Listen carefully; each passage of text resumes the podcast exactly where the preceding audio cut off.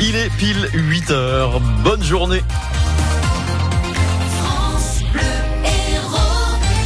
7h, 9h, Guy Pierson, Pascal Victory. France Bleu Héros Matin. Dans ce journal, Pascal, l'acte 19 des Gilets jaunes, une mobilisation en hausse et des incidents à Montpellier. L'hommage aux victimes de l'attaque terroriste de Trèbes et la prise de parole poignante de la fille du boucher du Super U. Et puis donc le marathon à Montpellier, les coureurs qui s'échauffent. C'est la plus grosse manifestation de Gilets jaunes à Montpellier depuis le début du mouvement. Il faut dire qu'il y avait un appel national. Plus de 4500 manifestants selon la préfecture. Le double au moins pour les Gilets jaunes, venus donc de toute la région. Et en fait, c'est vers 16 heures que la situation s'est tendue, Marion Barjaki. Pourtant, tout avait bien commencé. Oui, un cortège chantant sous les pancartes les drapeaux français, occitans et même bretons. Pourtant, assise sur les marches du Pérou, Françoise reste Les spectatrice. premières manifestations, nous y sommes allés, mais quand on voit un mouvement qui dégénère, où il y a de la casse et... Non. Des personnes tout en noir, euh, masquées. Qu'est-ce qu'elles font là, ces personnes? Est-ce qu'on peut pas les exfiltrer? À 16h, la police attend le cortège place de la Comédie et certains manifestants veulent aller à la confrontation. Mais c'est totalement ça, hein. Moi j'ai mes bonbonnes et tout. La règle, c'est que personne s'approche, hein, alors que la manifestation n'est pas interdite à Montpellier. hein. Pas déclarée, mais elle est quand même pas interdite. C'est la seule barrière qu'on a. Si on arrive à les mettre à terre, les, enfin, pour ma C'est part. pour leur montrer que ça nous fait pas peur. Ils Malgré pas tout, peur. la liberté, on, a, on y a le droit. Et si on arrive à l'atteindre, elle sera pour eux aussi. Je sais qu'ils sont poings liés. Les menottes, ils veulent nous les mettre, mais c'est eux qui les ont. Les gaz lacrymogènes l'esplanade, les yeux et les gorges brûlent, les gilets jaunes se dispersent. Restent les casseurs qui mettent le feu à des poubelles près d'un tabac. J'en ai plus que ras-le-bol. hein. On est quand même euh, avant tout commerçants aussi. Parce qu'on sait pas, on sait pas ce que, qu'est-ce qu'ils veulent exactement. Et comme tous les samedis depuis quelques semaines, de petits groupes de casseurs sillonnent la ville. D'après la préfecture, ils étaient entre 400 et 500 hier soir. Et avec pas mal de dégradations de mobilier urbain, des abribus et des arrêts de tram saccagés dans le secteur de la gare. 20 personnes interpellées. Un policier a été blessé à Montpellier par un jet de pavé. Et puis six gilets jaunes ont été arrêtés sur le péage de Béziers-Ouest en début d'après-midi pour des dégradations sur la barrière de péage. Au total, le ministère de l'Intérieur parle de 40 000 manifestants en France. Trois fois plus selon un collectif de Gilets jaunes. Peu d'incidents à Paris et pour Christophe Castaner, l'ordre républicain a été maintenu. Ce terrible drame hier à Lunéville près de Nancy où un petit garçon de deux ans a été écrasé par une camionnette et le conducteur a pris la fuite. L'enfant a échappé à la surveillance de sa grand-mère qui se trouvait chez le coiffeur. Un départ de feu hier près de l'autoroute à Saint-Onès, rapidement maîtrisé, 500 mètres carrés de végétation détruits. Trèbes a rendu hommage aux victimes de l'attaque terroriste d'il y a un an. Cérémonie hier en présence du Premier ministre Édouard Philippe qui a salué le courage et la dignité des habitants.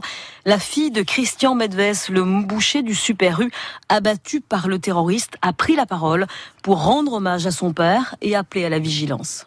Je ne suis pas née pour vivre dans la haine. Mon père m'a élevée dans l'amour et c'est bien ce sentiment que je compte m'acharner à transmettre. Ils n'auront donc pas le plaisir d'avoir ma haine, mais ils n'auront pas mon silence non plus. Car me taire serait trahir. Trahir le souvenir de mon père, mais aussi l'attachement qui est le mien à l'égard de mon pays.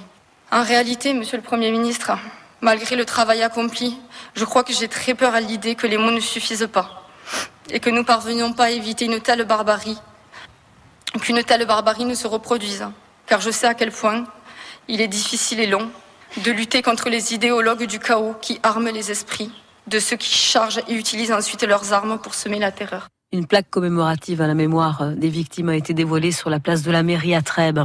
Près de 400 personnes se sont rassemblées sur la place du 14 juillet hier après-midi à Béziers contre l'islamophobie, huit jours après les attentats de Christchurch en Nouvelle-Zélande qui ont fait 50 victimes, toutes musulmanes. Impressionnante manifestation à Londres hier après-midi. Des centaines de milliers de personnes sont descendues dans la rue opposées au Brexit et qui réclament un nouveau référendum. Une question qui en veut aux platanes de Gorgnès. Ce petit village au nord de l'Hérault, à côté du cirque de Navacelle, en début de semaine, 19 platanes ont été empoisonnés, des trous dans les troncs pour y déverser du liquide, genre de l'acide, et ce n'est pas la première fois. 15 arbres avaient déjà subi le même sort et ont été abattus en 2018. En 2018. Ceux-là sont-ils aussi condamnés? Céline Minardi la chef du service entretien des routes au département de l'Hérault. Lorsque les arbres sont empoisonnés, c'est malheureusement pas la première fois, on regarde l'évolution de l'arbre pour savoir quelle est leur réaction. Parce qu'en fonction de, l'empoisonnement, l'arbre peut survivre quand même, même s'il est affaibli. Donc on va regarder ce qui se passe. En fonction de l'état de l'arbre, on pourra euh, statuer soit pour une conservation, en surveillant bien évidemment l'arbre, soit pour un abattage. Les coûts d'abattage, on en a à peu près pour 35 000 euros entre l'abattage, la grue, la mise en place de la signalisation, les souchages des arbres. Voilà, le traitement peut-être des terres derrière pour pouvoir replanter. Donc voilà et une enquête a été ouverte par la gendarmerie. En rugby, le MHR se réveille avec une victoire hein, à Pau, 25 à 14, troisième d'affilée. Le MHR qui est toujours neuvième, mais à 5 points du Racing qui occupe la sixième et dernière place qualificative pour les phases finales. En Pro D2, l'ASB reçoit Biarritz au stade de la Méditerranée à 14h15 cet après-midi. En volée, les Montpellierins ont été battus dans leur salle par Ajaccio, 3-7 à 1. Ils conservent quand même leur troisième place.